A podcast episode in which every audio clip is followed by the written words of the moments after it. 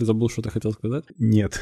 Любопытная штука, что все вначале говорили, что аудиообзоры техники, ну, такая себе история, потому что тебе надо видеть то, о чем ты говоришь, о том, что человек слушает, ну, то есть надо понимать, как это выглядит. Мгм. Окей. И вот даже нам в чатике писали, что ну да, типа, как же так? Я же не вижу, как я вас буду слушать. И получается ситуация, что с одной стороны люди говорят, что да-да, обзоры прикольно, пилите еще, с другой стороны такие же люди говорят, что а может быть и не пилите никаких обзоров.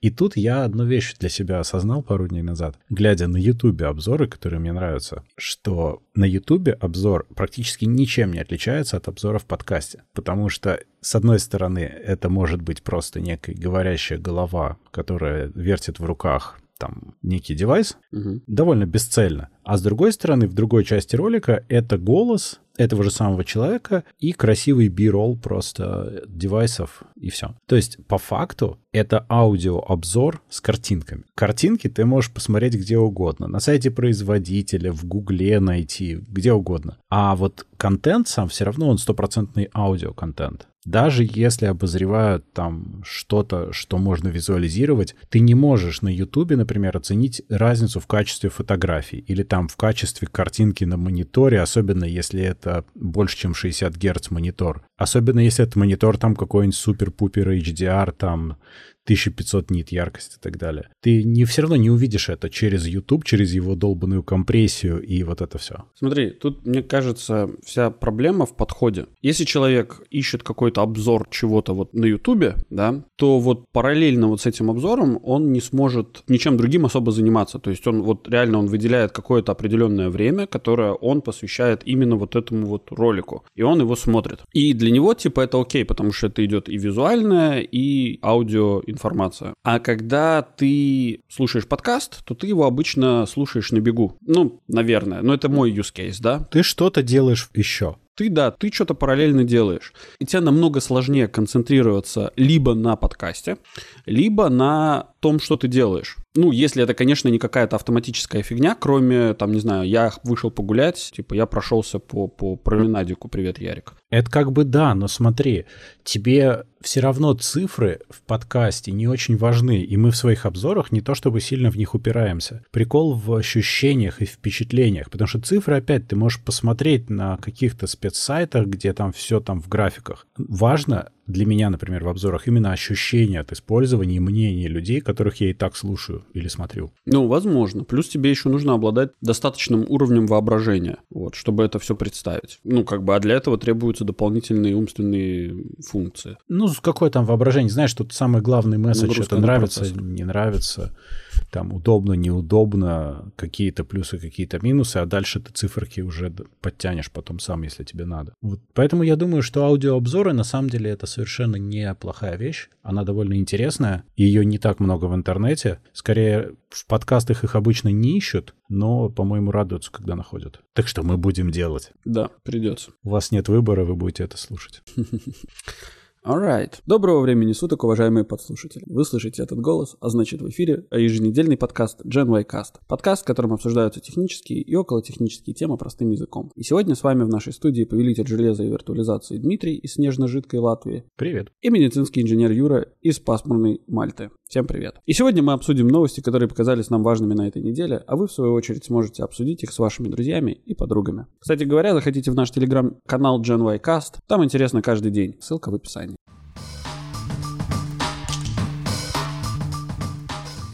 Давай сразу начнем с того, что алфабет как Google, только большой, и он любит закрывать то, что открывал. Ну, там такой проект был, я не знаю, мы, короче, еще, еще в 2014 году ржали, типа, что ребята курят. Давай, ладно, давай читай новость, а я потом добавлю. Ну, суть в том, что мы какое-то время назад рассказывали про проект Loon. Это раздача интернета с воздушных шариков во всяких не сильно развитых странах, довольно плоских, например, в Африке. Ну, плоских в том смысле, что удобно раздавать с чего-то висящего довольно высоко в воздухе. Но Лун не нашел способов снизить издержки в нужной степени, поэтому бизнес-кейса не получилось, и Alphabet, в общем, решили это все дело закрывать. Не, я, я все понимаю, что раздавать воздушных шариков — это такая себе странная идея, но, блин, ну просто жалко, когда закрывают интересные идеи. Дим, я изначально был очень-очень против этого проекта, потому что он, ну, ну это реально какая-то... Я, я даже не знаю, как это назвать. Ну, то есть это, это, это настолько сюр, короче, что, что я вообще круто. удивлен, что в него кто-то вкладывал деньги. Но это, это, это ресурсы, которых у нас нету, Дим. У нас нету, а у них есть.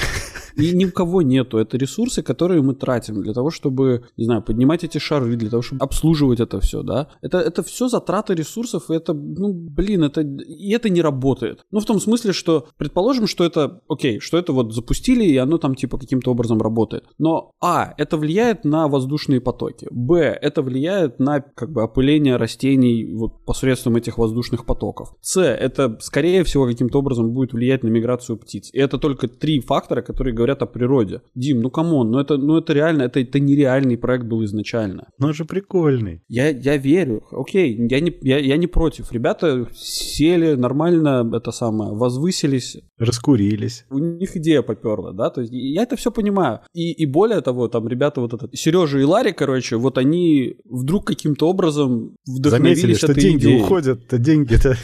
Нет, ну они же изначально, они же типа проспонсировали этот, этот стартапчик. Вот, ну, ну блин, ну в какой-то же момент, ну то есть они выделили денег, говорят, ну давайте разрабатывайте, может потом каким-нибудь образом где-нибудь при- применим технологию. Вот. А за это не время вон Илон Маск, э, да, не пригодилось. Помнишь, как тот анекдот происходит? Ну я потому и говорю, да. Ну, да. Вот. А, а, ну и я, я только за, чтобы закрыть такие странные проекты. Хотя я уверен, что внутри этого проекта они разработали какую-нибудь там, не знаю, систему каких-нибудь там наводящих антенн или там, не знаю, технологии для коммуницирования вот эти, для общения между двумя этими шарами воздушными. И я думаю, что они это будут просто использовать где-то в другом месте. Ну да, это верно. Конечно. Нет, ну понятно, что они не будут выкидывать всю разработку. Это понятно. Mm. Но мне просто идея нравилась. Это так весело звучало. Ну они могли точно, точно так же, блин, сказать, типа, о, давайте каждому слону этот, поставим антенку, короче, а рутер в попу вставим. Вот, и, Надо было типа, на голубей ну, цеплять. Но они тоже, они же тоже, типа, высоко, типа, большие, там, или на жирафа, там, не знаю, две Вот на жирафа, да, а антенки у него уже есть. Да. Ну, то есть, как бы...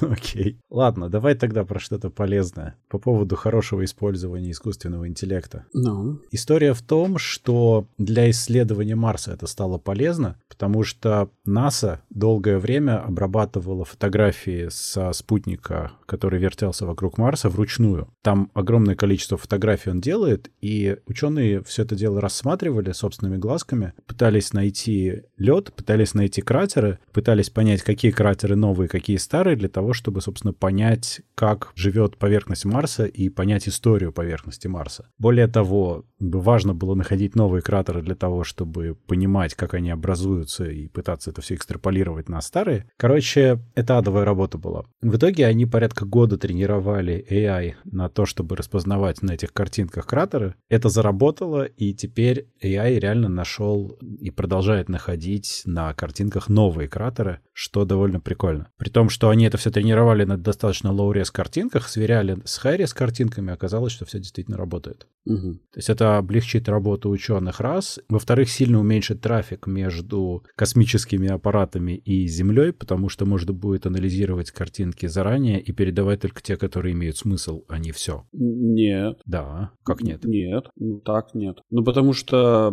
твой ай-яй, ай-яй, ай-яй-яй, он натренирован искать что-то одно. А это совсем не значит, что там человеческий глаз не найдет что-то другое. Поэтому в любом случае все картинки будут передаваться туда. Только они просто, может быть, в другом виде, видоизмененные будут. Ну, то есть он же, понятное дело, что он не JPEG передается, да? То есть это передается картой. Там идея в том, что они могут делать предварительную фильтрацию в будущем, чтобы понимать, что...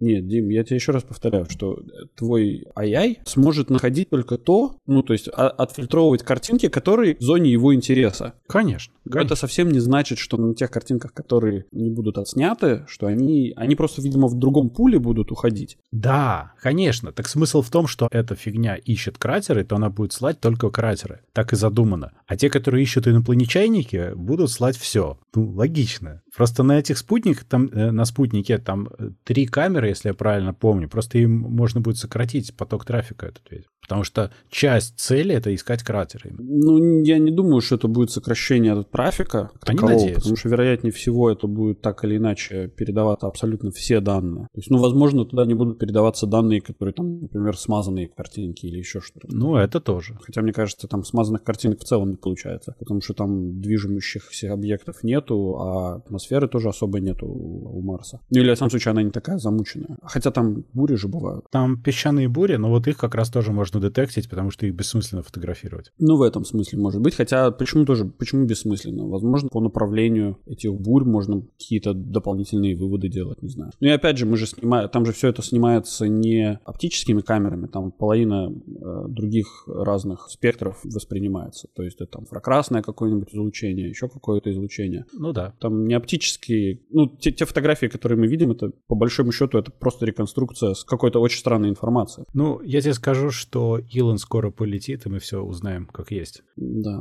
ему для этого сначала нужно нейролинк себе в голову вживить, чтобы мы прямую трансляцию с его mm-hmm. глаз смотрели. Да. Вот, и тогда будет все шикарно. У меня тут есть новость, которую мы обычно не озвучивали бы про NVIDIA и ее карточки. Но тут такая каша с ноутбуками происходит, что, по-моему, коротко стоит сказать, потому что это на весь год бодяка будет. Ну, давай. Ситуация в том, что в этом году ожидается выход большого количества очень крутых ноутбуков. В особенности в связи с тем, что AMD выпустил э, процессоры на Zen 3, то есть качественные новые ЦПУ от AMD с более низким энергопотреблением и более высокой производительностью. Intel там что-то обещает. Но тут происходит некая каша, потому что NVIDIA раньше делала что? У них была маркировка Max-Q, которая подразумевала, что это будет порезанная карточка, которая будет потише работать, меньше жрать, послабее, но зато от батарейки все это будет жить подольше и не будет сильно расплавлять ваш ноутбук. Это было хорошо, правильно и понятно. То есть чем проще маркировки, тем лучше. А сейчас происходит ситуация совершенно обратная. Nvidia сказала, что не, Max-Q у нас теперь третьего поколения, поэтому мы так называть ничего больше не будем. Теперь вы разбираетесь сами как хотите, ребята, потому что производители могут сами выбирать ТДП карточек, которые они ставят. А для понимания 3080 в лаптопе может быть от 80 до больше, чем 150 ватт, то есть 37% разница в производительности, это уже померили. 3070 до 125 ватт, ну и так далее. И каждый производитель может колбасить свое, как он хочет. То есть по факту у тебя 3060 в лаптопе может быть мощнее, чем 3080 в соседнем лаптопе. Полнейшая каша, там очень сложно будет понять. А что такое ТДП? Это thermal envelope, это сколько она будет в пике жрать мощности. А, okay. Во-вторых, получается, что мало того, что они это делают, они еще вводят несколько вещей, которые нужно будет проверять. Например, Dynamic Boost 2.0, он может быть, может не быть. Может быть Whisper Mode 2.0, это типа замедление, чтобы тише это все работало. Может быть, может не быть. Resizable Bar может быть, может не быть. Это доступ ЦПУ к видеопамяти. Uh-huh. DLSS вроде везде будет, но тем не менее. То есть получается, что у тебя, если и раньше ну ноутбуки на винде были такие, ну, надо было выбирать долго, внимательно читать спецификации, потому что их названия тебе никогда ни о чем не говорили фактически. В одной линейке у тебя могли быть очень большие вариации. Угу. То теперь тебе нужно, если ты хочешь именно вот видеокарту приличную, не встроенную в процессор, тебе надо очень внимательно вчитываться в сравнение, в спецификации, и тебе нужно смотреть тесты конкретного ноутбука, чтобы понять, что придумал производитель. Потому что каждый производитель может придумать свое в очень широком диапазоне. И это все ноутбуки, которые выйдут в этом году и, возможно, дальше. Такая вот неудобная фигня происходит. Согласен. На самом деле это будет дикий ад. Хотя, если честно, то мне кажется, что люди, которые покупают себе ноутбук, они не сильно напрягаются по поводу... Ну, то есть они покупают ноутбук для мобильности, а не для производительности GPU. Ты знаешь, нет. Игровые ноутбуки и мобильные воркстейшены это реально вещь, которая пользуется спросом, потому что есть, по сути, два класса покупателей. Те, которые покупают для мобильности именно, и те, которые покупают мобильность плюс производительность. Ну, конечно, если ты покупаешь, скажем, нотик, который еще и может тебе, например, или поиграть, или совершенно не обязательно поиграть, ты можешь там видео монтировать, понимаешь, hardware accelerated. Угу. И вот тут ты можешь сильно упереться в то, что у тебя видюха будет слабее, чем ты думаешь. Кроме того, там, конечно же, порезано количество ядер, куда Course. Да. Там много чего может быть порезано, то есть тебе нужно вчитываться в спецификацию каждого варианта, который установлен в конкретном ноутбуке. Я прямо очень сильно огорчен этим, потому что чем хороши некоторые линейки ноутбуков и чем хороши Apple, тем, что там очень мало вариаций, и у тебя название в целом тебе говорит о том, что там внутри стоит. А там будет названо какое-нибудь опять Republic что-нибудь супер-пупер гейминг что-то, потом многобуквенно-цифренный индекс, и давай разбирайся. Скорее всего, ты, конечно же, прав. Тем людям, которые, скажем так, захотят себе что-то помощнее, это очень сильно усложнит жизнь. Потому что им надо будет реально упарываться по всем этим кодировкам, маркировкам и так далее. Но вся, вся прелесть, наверное, заключается в том, что вот те люди, которые хотят на, по этому упарываться, они, скорее всего, наоборот скажут, ну, наконец-то, еще больше можно будет поупарываться. Нет, ты знаешь, э, у всех примерно сейчас консенсус в том, что это какая-то дичь, потому что даже если любишь по этому упарываться, ну, в целом хорошо бы, чтобы больший индекс интуитивно означал большее качество и производительность. Ну, так обычно происходит. Все примерно это делают. Но время от времени от этого отходят и начинают вот колбасить вот такое. Есть еще на этом фоне одна забавная новость, для меня она очень забавная во всяком случае, что ведь сейчас же десктопных 30XX карточек NVIDIA не достать толком, mm-hmm. и консолей нового поколения тоже не достать толком, и вообще с производством какая-то фигня. На этом фоне NVIDIA возвращает на рынок GeForce 2060 и 2060 Super, потому что вот так, они будут стоить 300-400 евро примерно, и рынок пустой, и они решили, что отлично, замечательно, давайте поднаваримся. То есть это, конечно, с одной стороны нормально с их позиции, но с другой стороны это еще больше ломает рынок, потому что ты конкретно можешь купить прошлое поколение карточки зачем-то, вместо того, чтобы ну, произвести достаточное количество нового поколения. Ну, меня нету комментариев на самом деле по поводу вот этого хода, но это чисто маркетинг, конечно же, да. А я не люблю кашу. Мне просто не нравится, когда делают кашу из всего этого. Какой-то беспорядочный ну... вообще пулемет, стреляющий моделями. Это грустно. Это как сейчас AMD, кстати, сотворили похожую штуку с ноутбучными процессорами. У них часть ноутбучных процессоров на Zen 2 архитектуре предыдущей, а часть на Zen 3 новой. Там производительность mm-hmm. отличается очень сильно. No, no. А названия отличаются очень мало, местами вообще не отличаются. То есть у тебя есть очень такой неиллюзорный шанс купить конкретно устаревший ноутбук, подумав, что это там все новое. То есть тебе надо очень разбираться. Людей, которые в этом разбираются, не так много, если честно. Ну, да. Это плохо. Мы осуждаем, мы против, мы считаем, что они должны образумиться. Да, надо написать этот петицию. Сказать, что же вы делаете, эти неправославные нехристи. Да, и этого чувака, потрясающего кулаком. Ну да. Ладно, давай социальные сети. Про утечки. Про утечки. Ну, это не совсем утечки, мне кажется. Ну как? Вообще, история в том, что в Телеграме нашли бота, который продает базу номеров, ну, доступ к базе номеров миллионов пользователей Facebook, 533 миллиона человек примерно в базе, пользователей из России, США, Канады, Великобритании, еще 15 стран. Можно искать по Facebook ID и находить телефонный номер и наоборот. Один человек стоит 20 долларов, 10 тысяч пользователей уже 5 тысяч долларов, там скидочка за объем тушек. А данные из-за уязвимости Facebook, которая исправлена в 2019 году была, но данные успели утечь. На самом деле я не уверен, что много из этого секретно, но это очень нехорошо. Любая утечка нехорошо. Я так полагаю, что ну, люди в целом как бы немножко недалекие, и они не сильно запарываются по поводу безопасности каких-либо данных, и я не удивлюсь, если многие из этих телефонов, они просто в открытом доступе лежат. Конечно. Ну или лежали когда-то. Просто это каким-то парсером, короче, забрали, и никаких взломов серверов э, Фейсбука на самом деле не было. Не взлом серверов, это уязвимость, э, которая была. То есть никто специально не ломал, там баг был. А, ну, тем более. Но история в том, что опять утечка, то есть когда любые данные пользователей попадают в открытый доступ и начинают продаваться, это всегда очень плохо. Так нельзя. Ну, это неприятно, конечно. Потому что там может быть что-то sensitive. Никто же не знает, что еще могло утечь, опять же. Ну, плохо, плохо, мы тоже осуждаем. Образуемтесь и здесь тоже. На, на фоне этого ты же слышал, да, и замечательную историю о том, как того полицейского, который слил данные по звонку расследования Навального по всем звонкам, по всем вот этим, по перемещениям. Ну, то есть это, это один единственный человек слил информацию, насколько я понял. Не знаю. А для расследования Навального, вот этого отравления Навального. Окей. Okay. Для самого Навального, для Беллинкета. Вот, этого человека нашли, короче. Бедный. Его сейчас будут это, публично казнить. Да, окей, понятно. С одной стороны, вроде бы хорошо же, сделали, молодцы, поймали этого негодяя, который секретные данные рассказал, да? А с другой стороны, вы когда говорите, что вот этот человек раскрыл эти данные, вы же еще и говорите о том, что, ну, эти данные, значит, правильные. Конечно. Ну, то есть, что это не придуманное, то есть, вот, смотрите, человек, который слил эти данные, типа, все, все работает. Слушай, ну это и так было понятно, если честно. А возвращаясь к этой фигне с Фейсбуком, понимаешь, я тут осознал, что новыми красками играет то, что еще больше будет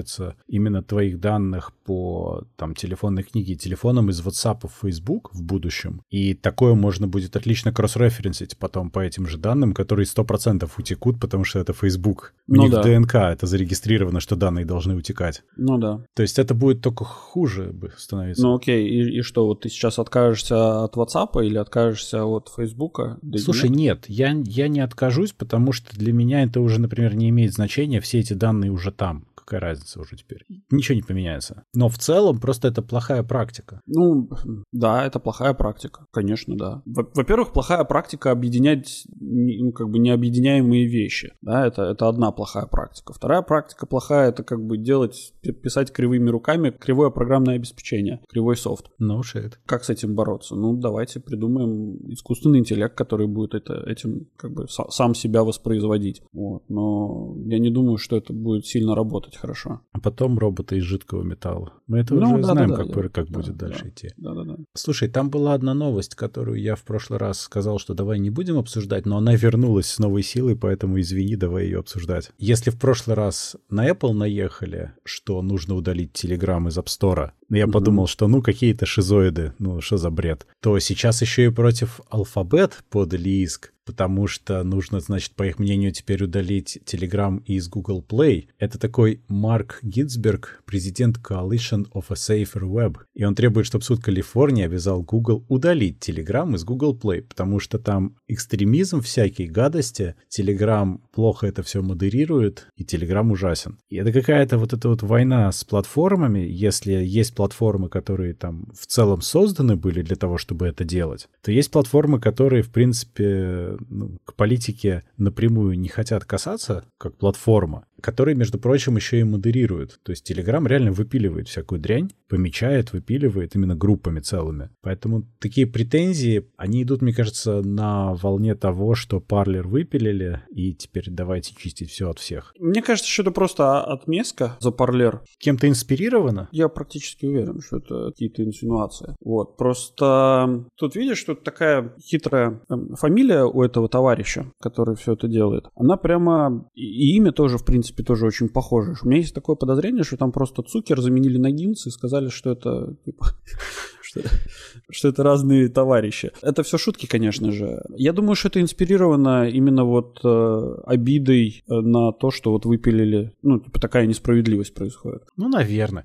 Очень многие переползли в Телеграм, то есть Телеграм довольно оперативно выпиливает всю эту дрянь, то есть мне кажется, что все нормально. К тому же, одно дело Parler была платформа, которая была создана для того, чтобы так было, и ее поэтому mm-hmm. выпиливали. А Телеграм вовсе не для этого создан. Ну, с другой стороны, ну, ты же знаешь вот эту идею о том, что типа давайте мы всех э, каких-нибудь вот фриков, короче, соберем, посадим на корабль, отвезем на какой-нибудь необитаемый остров, и пусть они там себя друг друга убьют. Ну, как бы это же такая не сильно православная идея, но в целом, как бы, а почему нет? Ну так сделайте да. вот этот парлер, короче, вот и оставьте его там, пусть вот эти фрики там собираются. В чем дело? Я не вижу в этом никакой проблемы. То есть они соберутся вот этой своими пятью процентами людей, ну или сколько их там этих фриков, да, в целом, наверное, 5-10%, вот, будут там сидеть, бурлить, и как бы, ну и окей, ну а в чем проблема? Где-то же они должны бурлить. Ну, они призывают, организуются и так далее. Это всем не нравится, но я все равно считаю, что призывать платформы что-то удалять это какая-то глупость. Да нет, просто нужно создать платформу, которая будет изолирована от других платформ, чтобы вот эти вот, там, не знаю, 5-10% каких-то отмороженных ребят сидели и там занимались своими делами. Зато ты знаешь, где их искать? Ну, как минимум, да. То есть это все вот эти вот группки. Это отличный способ вычленять из общества вот таких вот маргиналов, за которыми надо присматривать, скажем так. А так как э, ты точно знаешь, где они обитают, как бы тебе и присматривать, то есть там надо не 10 человек, а один всего лишь. Соответственно, я, ну, как бы, я вообще не понимаю, что на этот парлер гонят. Отличная платформа, пусть там, пусть наоборот его нужно популяризировать, сказать, типа, все эти самые угнетенные и страждущие, вот, пожалуйста, туда. А ну, то, что знаешь. они там призывают, ну так пусть они и призывают там внутри своей компании. Ну, будут выходить там, не знаю, 15 человек на улице, ну, пусть выходят. Ну, блин, я не знаю. Я когда на Кипре жил, короче, я думаю, что этот товарищ до сих пор там стоит. Он немножко сумасшедший, и вот каждое утро, вот реально, я ехал на работу по одной дороге, каждое утро он стоял на самом большом перекрестке на въезде в город, и, и с разными плакатами там, типа, там, и, короче, ну, на этих плакатах были написаны разные какие-то очень стрёмные лозунги, там, типа, президент Израиля, типа, хочет меня убить за то, что я говорю правду. Там, ну, ну, то есть, ну, там, там такие, короче, ну, совершенно такие вот, скажем, городской сумасшедший вот. вот. Ну, окей, относятся ну. к городскому сумасшедшему. А здесь будет таких целая платформа, да? Ну да. Ну окей. Ну, ты хотя бы знаешь, что, что они есть, где они есть и, и, и, и что с ними делать.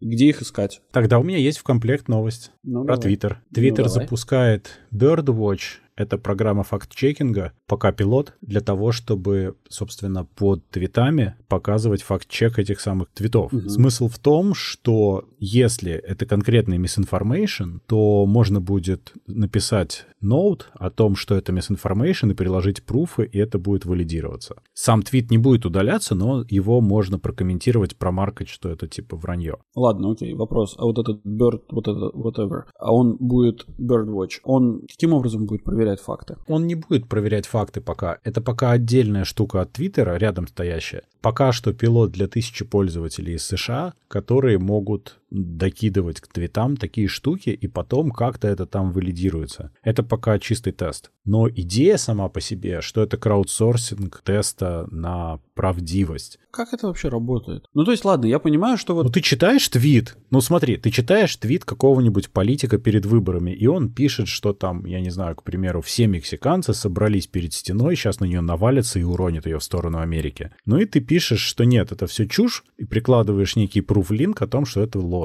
Ну вот. Дальше это как-то факт-чекается дополнительно. Да, хорошо. А после этого он едет там, не знаю, на эту, к этой стене, фотографирует а огромные толпы вот этих вот мексиканцев, говорит, вот смотри, пруф, у меня свой пруф, и что дальше? Не, ну там это как-то должно дальше разбираться. Я имею в виду, что поэтому оно и пилот, что оно еще не запущено как надо. Но идея в том, что там такое количество дезинформации распространялось, что вполне имеет смысл это как-то вообще цивилизовать. Ну ладно, мой вопрос, мой вопрос к тебе тогда такой. А как вообще вот дезинформацию отличить от информации? информации. А, кстати, я со... сейчас скажу, я сообразил, они же сказали, забыл сказать я, что они опубликуют, как это все будет ранжироваться, все эти алгоритмы проверки, ранжирования и так далее, но сама информация будет предоставляться живыми людьми. А, ну то есть, типа... ну, то есть это еще более смешно звучит, потому что, типа, у кого больше и громче голосов, типа, вот те и право будет получаться, да? Ну, черт их знает. Мы посмотрим, мы увидим, мы пока не знаем. Но что-то же надо с этим делать. Понимаешь, дезинформация от информации отличается тем, что ты можешь в каких-то случаях доказать ложь мне так кажется. Ну, конкретную, совершенно прямолинейную ложь. Но вот, вот здесь про это. Я тут разговаривал по поводу этого вопроса. Мы обсуждали вопрос э, того, как Твиттер поступил с Трампом. Угу. Вот. Мы обсуждали это с коллегой. И вот в свете этой новости мы затронули тему, а вообще, а почему, типа, с какого перепугу вот, вот такая вот происходит фигня. Коллега мой выдал такую мысль, что говорит, а почему, почему какие-то вещи должны удаляться или же говорить, что типа эм, за что-то тебя должны блокировать. То есть то, что ты говоришь какие-то глупости, это совсем не значит, что тебе должны ограничивать в возможностях говорить эти глупости. Ну, как каждый человек должен принять сам выбор, он готов слушать эти глупости или не готов. И да, и нет. И это дичайше скользкая дорожка вот в данной ситуации, да, Слушай, что... ну есть же в мире более или менее такой трешхолд того, когда можно, а когда нельзя. Зависит от того, сколько людей ты можешь проинформировать своей, своими словами. Угу. Если ты вещаешь на 10 человек, да говори, что хочешь, бога ради. А вот если ты вещаешь на 10 миллионов или на 100 миллионов, то уже надо подумать, потому что ты не знаешь, среди этих там 100 миллионов найдется сколько нестабильных людей, которые воспримут это как-то агрессивно. И ты можешь среди этих 100 миллионов реально триггернуть 10 сумасшедших, которые пойдут и что-нибудь ужасное сделают, что и периодически происходит. Не все люди осознают эту ответственность, либо осознают и манипулируют ею, поэтому ну эти да. ограничения и вводятся. А как иначе? Да, да, да. И я еще раз говорю, что да, конечно же, это скользкая дорожка, и человек, которого я приводил в пример, он немножко не догоняет всех жестких последствий, которые могут произойти от какой-то безответственной дезинформации. Полная свобода это слишком опасно, конечно. Да. Потому что свобода нет. и ответственность, они должны идти рука об руку. Но это вот. далеко не всегда так. Личная ответственность. Да, да, да. В первую конечно. очередь. Вот. Ну и, конечно же, за эти вещи нужно привлекать какой-то ответственности. Проблема в том, что платформа не может при- привлечь какого-то, собственно, товарища к ответственности. Этим должна заниматься, собственно, специализированные органы. В том числе полиция, там, не знаю, киберполиция. У нас новость будет про киберполицию скоро. Да. Отличная новость. Конечно, но платформа может сказать, вы знаете, вот эта вся фигня, ей не место на нашей платформе, мы считаем, что такое у нас делать нельзя. До свидания. Да, но тогда ты упираешься в проблему того, что ты не написал в своих terms and conditions э, вот список тем, которые не стоит поднимать в нашем, в нашем обществе. Вот. Но это как бы тоже такая очень скользкая дорожка, Сложно. потому что ты говоришь, что типа если ты открыт для всех, то как бы, будь готов к тому, что тебе и на все темы и расскажут. Ну, конечно. Кто ты и с чем тебя едят. Ну, насчет людей, кстати, тут есть еще одна новость про Твиттер. Можно будет более качественно изучать поведение людей. Вот только что пришла новость за несколько минут до нашей записи, что Твиттер открывает архив своих данных, то есть твитов и реплаев, для академических исследований за бесплатно. То есть идея в том, что Twitter обычно был такой не очень дружественный с точки зрения API и разработчиков, но сейчас они сказали, мы тут решили исправиться, и для академических исследований мы предоставим данные, потому что именно публичную часть данных, потому что эта информация, она может быть полезна для исследования поведения людей. У нас тут есть интересные какие-то тенденции в связи с ковидом, в связи с выборами, в связи с еще чем-то. Это довольно любопытная тема как раз вот для того, чтобы понять, как большие группы людей куда наклоняются в какую сторону. Тему про вот исследования и так далее. Я очень уважаю одного товарища, канадский э, психолог, профессор психологии, вот, Джордан Питерсон. Очень умный мужик, на самом деле, с очень интересными взглядами, которые вот совсем нетрадиционные. Научной ориентации. Нет, нетрадиционные взгляды, скажем так. Ага которые мы привыкли последнее время слышать, да, что там у него очень много разных таких интервью, где он там, не знаю, разносит феминизм или, скажем так, не феминизм, а феминисток и так далее, я тут, и так далее. Слушай, извини, я, я сегодня смотрел утром серию The Boys очередную, и там есть такая фраза классная, что chicks and dicks should work together. Хорошая, да.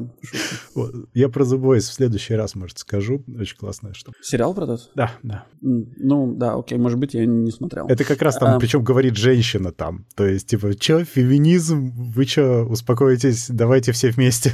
Ну да, но суть не про это, а суть про то, что он в свое время был, там, до 2018 года, если не ошибаюсь, он был очень активным в Твиттере. А потом в какой-то момент из-за того, что, ну, там, естественно, Твиттер — это достаточно агрессивная среда, и она вовлекает в себя желанием отвечать на какие-то твиты, комментировать и так далее. И он в какой-то момент сказал, что, типа, нет, мне кажется, мне надо приостановить вообще вот эту вот зависимость от Твиттера, и начал отдаляться из этой сети. И когда он объяснял это, он говорит, что это очень странная социальная сеть, где очень большой уровень агрессии. Да, удивительно большой. Скорее всего, это связано с тем количеством, с тем ограничением по количеству символов в одном тексте. То есть тебе для того, чтобы написать какой-то длинный пост на тему, там, скажем, того, что, что ты думаешь, подбирая слова, как бы тебе требуется больше символов, чем если просто сказать, да пошел ты знаешь куда. А, это да, кстати. Я тут как раз про это видел сегодня картинку. Сидит человек, обхватив колени руками, и думает, я себя ненавижу. К нему подходят, показывают комп, говорят, смотри, комментарии. И следующая картинка, он сидит, оказывается, я всех остальных ненавижу намного больше. Ну вот токсичный ну, Твиттер, да. да, так и работает. Да, да, да. Поэтому Твиттер это такая очень интересная штука. Подожди, что я завелся про Твиттер? Академические исследования. Вот, да, академические исследования очень будут матерные, мне кажется. А, ну да, потом снова сделают чат-бота, который очень быстро станет хамом, антисемитом и, и, и вообще расистом. А представляешь, на, на этих твитах будут обучать, короче, обучение Машин learning. Ну, он будет очень однообразен, я думаю. Жесть какая. Ладно, хорошо. Окей. Тут хорошее. Про изобретение. Да, про изобретение. Мне очень понравилось, что в Корее разработали прозрачные солнечные панели, которые можно встраивать в смартфоны, в оконные стекла, в любые большие поверхности. Там интересно, что вообще как бы они не очень сильно эффективны. Они из диоксида титана и оксида никеля сделаны. И технология, да, она не готова пока к производству, и КПД у нее низенький, то есть 2,1% от силы. Но до этого университет Мичигана показывал, там был 1%, то есть это уже лучше. Планируют довести вообще до 5%, что казалось бы крайне низко, потому что обычные солнечные панели порядка 16-19%. То есть нужно нам, намного меньшую площадь, чтобы получить тот же самый результат. Но здесь-то они прозрачные, то есть их можно встраивать куда угодно, хоть твои оконные стекла, хоть поверхность чего-нибудь, и это ничему не помешает, хоть лобовое стекло автомобиля и боковые стекла. Дим, я не понимаю, почему в 21 в, в январе 21 года про это почему-то начали говорить. Насколько я, я читал про эту технологию еще в 2018 году. Да, но это был Мичиган, и, и КПД было ниже. Сейчас они показали лучше и планируют еще улучшить. Окей, ну это, мне кажется, нормальная стандартная практика разработки. Да, ну теперь она произошла, и мы об этом можем сказать, что А-а-а. это прикольно. Я в этом смысле. Ну, в целом, конечно, да, это очень клево. Суть технологии заключается в некотором покрытии, которое позволяет преобразовывать, значит, вот эти солнечные лучи в импульсы небольшие, которые собираются на боковой части, собственно, самого стекла и оттуда пре- преобразовываются в электрический ток. Ну, это очень круто, на самом деле, прикольно же. Это прикольно, потому что на самом деле стекло практически не меняет своих свойств, то есть оно чуть-чуть будет затемненное, чуть-чуть буквально там в пределах допустимого, то есть практически люди не увидят никакой разницы, но в целом как бы пользы будет намного больше. Единственное, мне кажется, это будет влиять на теплопроводимость самого стекла. Ну, в теплых странах солнечных, возможно, это не минус. Ну, да, но, скажем, если мы говорим про какие-то страны вроде Латвии, например, той же самой, то... В Латвии солнечные панели не актуальны. Их ставят, но они мало актуальны, потому что у нас солнышко не такое, и его очень мало к сожалению. У нас вот ветряные даже более актуальны, все эти вещи, а вот солнечные нет. Поэтому это без разницы. Ну да, но это все, как всегда, зависит от того, сколько государство тебя готово доплачивать за твою зеленую энергию. У нас государство готово тебе какой-нибудь налог новый придумать в связи с этим, по-моему. Нет, слушай, так это же была история очень... Ну, я понимаю, что это достаточно давняя история. Короче, на какой-то речке латвийской, маленькой, один из э, латвийских депутатов, я сейчас не буду называть его фамилию, потому что не меня могут обвинить в этой самой, в клевете и так далее, а я могу ошибиться. Он э, поставил гидроэлектростанцию небольшую угу. и продавал, если я не ошибаюсь, в 10 раз дороже вот эту зеленую энергию государству, которая по закону обязана была ее покупать. А, ну я помню, да, была такая тема. Была, э, ну, ну и что? Нет, ничего, это отличный бизнес-план. Просто это вопрос... отличный э, бизнес-план, если ты депутат. Давай будем называть вещи своими именами. Это как кто, кто мешает? А, мне мне... Депутатом может стать кто угодно. Кроме меня. Я не гражданин. А, да? Да. Ну, получи гражданство, стань депутатом. Это, знаешь, это лат... латвийская, типа, история успеха, да? То есть это получить латвийское гражданство и либо уехать в Англию, либо... А уже не уедешь в Англию, Брексит, все, до свидания. Ну, господи, что, европейских стран, что ли, мало? Европейских стран я и так могу уехать, кстати, без проблем. Хотя, кстати, вот гражданину разве не надо получать визу? Нет, я гражданин Европы при этом. Я совершенно спокойно езжу по Европе без визы. А допол... Да ну гон. В смысле? А как я все эти годы езжу вообще спокойно по всей Европе? Ты чего? Всем плевать. Может, просто всем плевать, потому что на границе нет. смотрят Латвия, ну нормально. Нет, ну что ты, нет, конечно же нет. Ты совершенно официально можешь ездить по всей Европе без проблем, потому что ты являешься гражданином Европы при этом. Более того, я еще и в Россию без визы езжу, в отличие от граждан Латвии.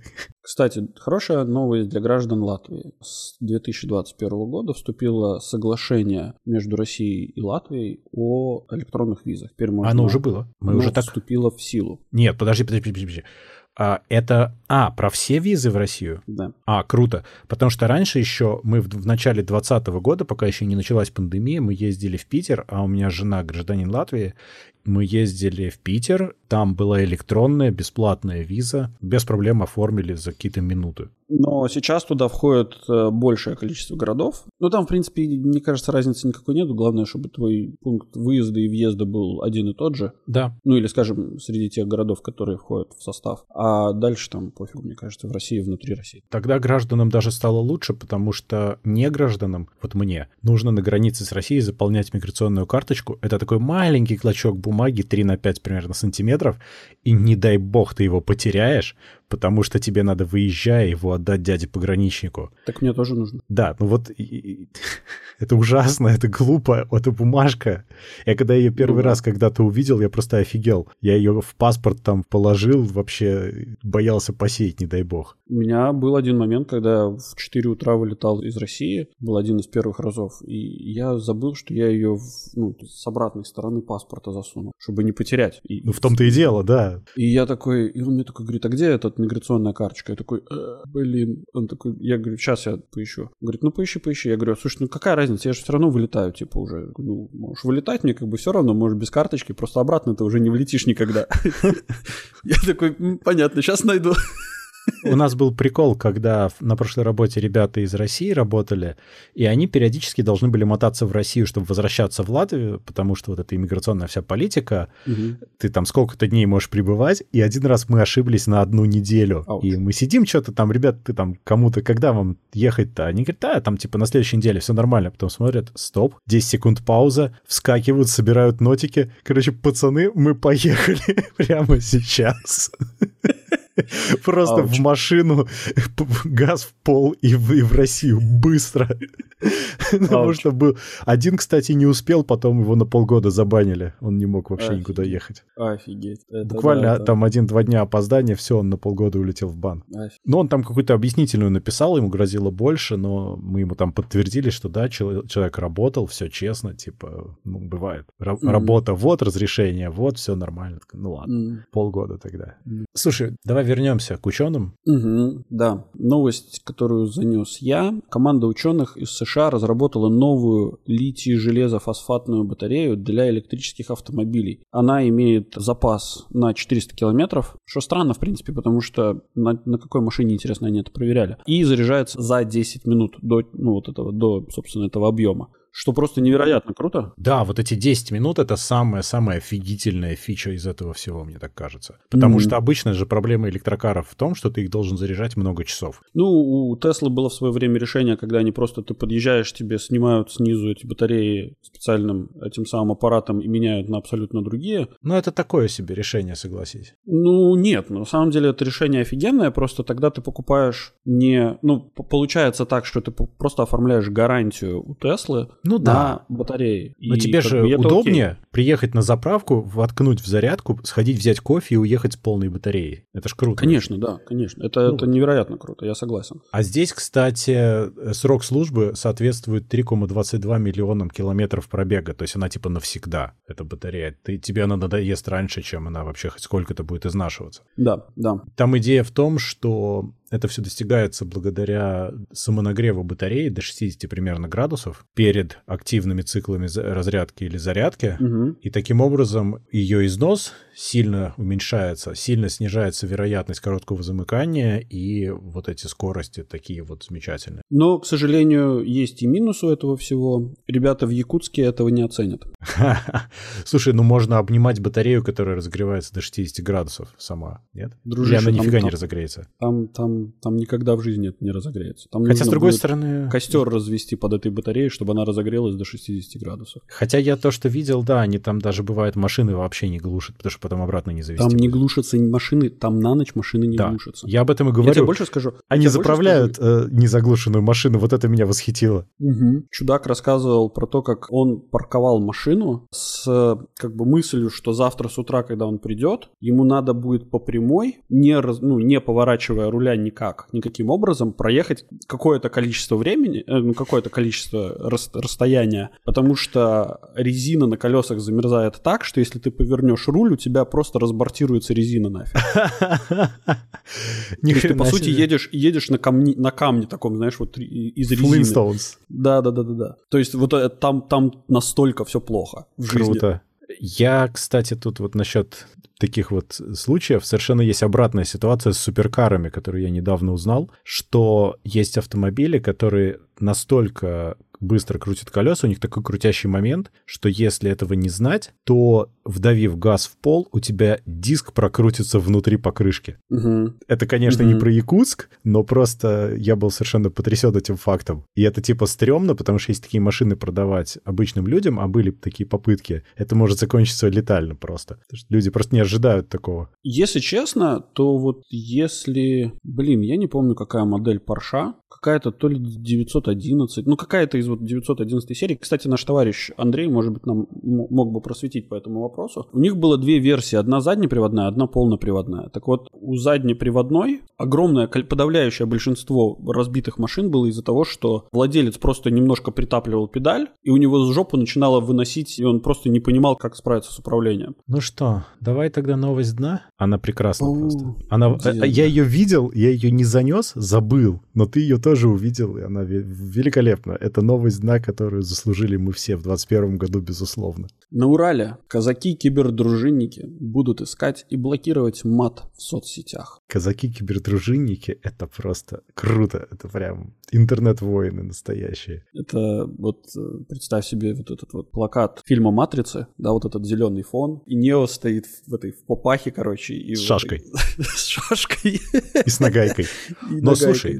Тут есть один нюанс, который меня смущает. Это же немножко зашкварно. Они будут жаловаться на это администраторам или модераторам. Как может настоящий казак жаловаться? Он должен наказывать? Ну, он будет, нака- он же сказ- написано, блокировать мат в соцсетях. Ну да, Я но, думаю, что они- он будет блокировать этих пользователей. Я, правда, не знаю, зачем это надо. но есть, с другой стороны, закон с 1 февраля в России. Соцсети обязаны сами даже выявлять и блокировать размещенный в них противоправный контент, в том числе информацию с явным неуважением к обществу, государству, призывом к участиям в несогласованных акциях и так далее. И еще, кстати, человека, который это написал, могут оштрафовать до 8 лямов рублей за одно. А вообще, у кибердружинников есть YouTube-канал. У них еще ТикТок, скорее всего, есть у каждого. И ты представляешь вот этих вот, типа, танцующих? Слушай, как хорошо, что мы не в России, да? Да нас бы... Мне кажется, сейчас нас тут это найдут всех. Латвийские казаки и мальтийские казаки. Да, да.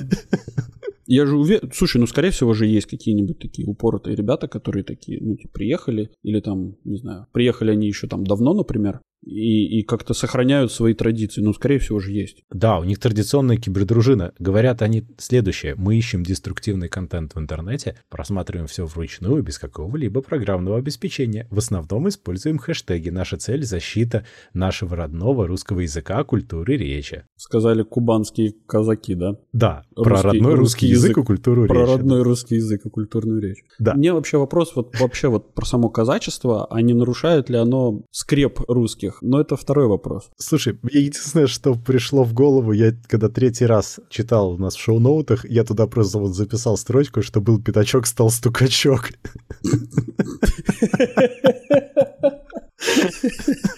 Смешно, да? Ну, просто это какая-то дичь полнейшая, дикая. Ну, кибердружины казаков. А потом, понимаешь, ты в какой-нибудь Counter-Strike играешь, и там, короче, киберкоманда киберказаков. Которая, Читеров выявляют. да-да-да, следит за киберчитерами и кибержалуется кибермодераторам. Ужасно. Это ужасно. Как хорошо, что мы не материмся, да? Как, если бы мы матерились, к нам бы пришел киберказак. Подожди, ну кибер... Интересно, они же поляки, вот те, э, CD Projekt Red, они бы могли каким-нибудь патчем в киберпанк добавить киберказаков? Это было бы круто. Блин, это, это, это богатая идея. Слушай, я тебе серьезно говорю, вот это реально прям тут можно развивать. Я не помню, была какая-то новость, которая тоже звучала как завязка квеста в киберпанке, ну вот здесь примерно так же. Да, тоже помню, что-то такое было. Было, было, было, ну не суть. Ладно, я думаю, на этом можно сворачиваться, пока бы не договорили на кибернагайке нам по киберзаднице. Окей, тогда на этом мы с вами прощаемся. Напоминаем, чтобы не забывали подписываться на наш подкаст по ссылке в описании или ищите нас на основных подкаст-площадках интернета, таких как Google Podcast, Apple Podcast, Яндекс.Музыка, Castbox, Spotify, SoundStream и других. Обязательно рассказывайте о нас вашим друзьям, врагам, коллегам и просто людям на улице. Ставьте нам хорошие оценки, а также оставляйте ваши комментарии, критику и предложения, которые будут греть наши сердца всю эту неделю до следующего выхода вашего любимого подкаст-шоу Gen Y Cast. А если вы хотите поддержать этот проект рублем, то вы также можете это сделать, став нашим патроном по ссылке в описании. Сегодня вместе с вами ездили на велосипеде Димы из Латвии. Киберпока. И Юра с Мальты. Всем пока.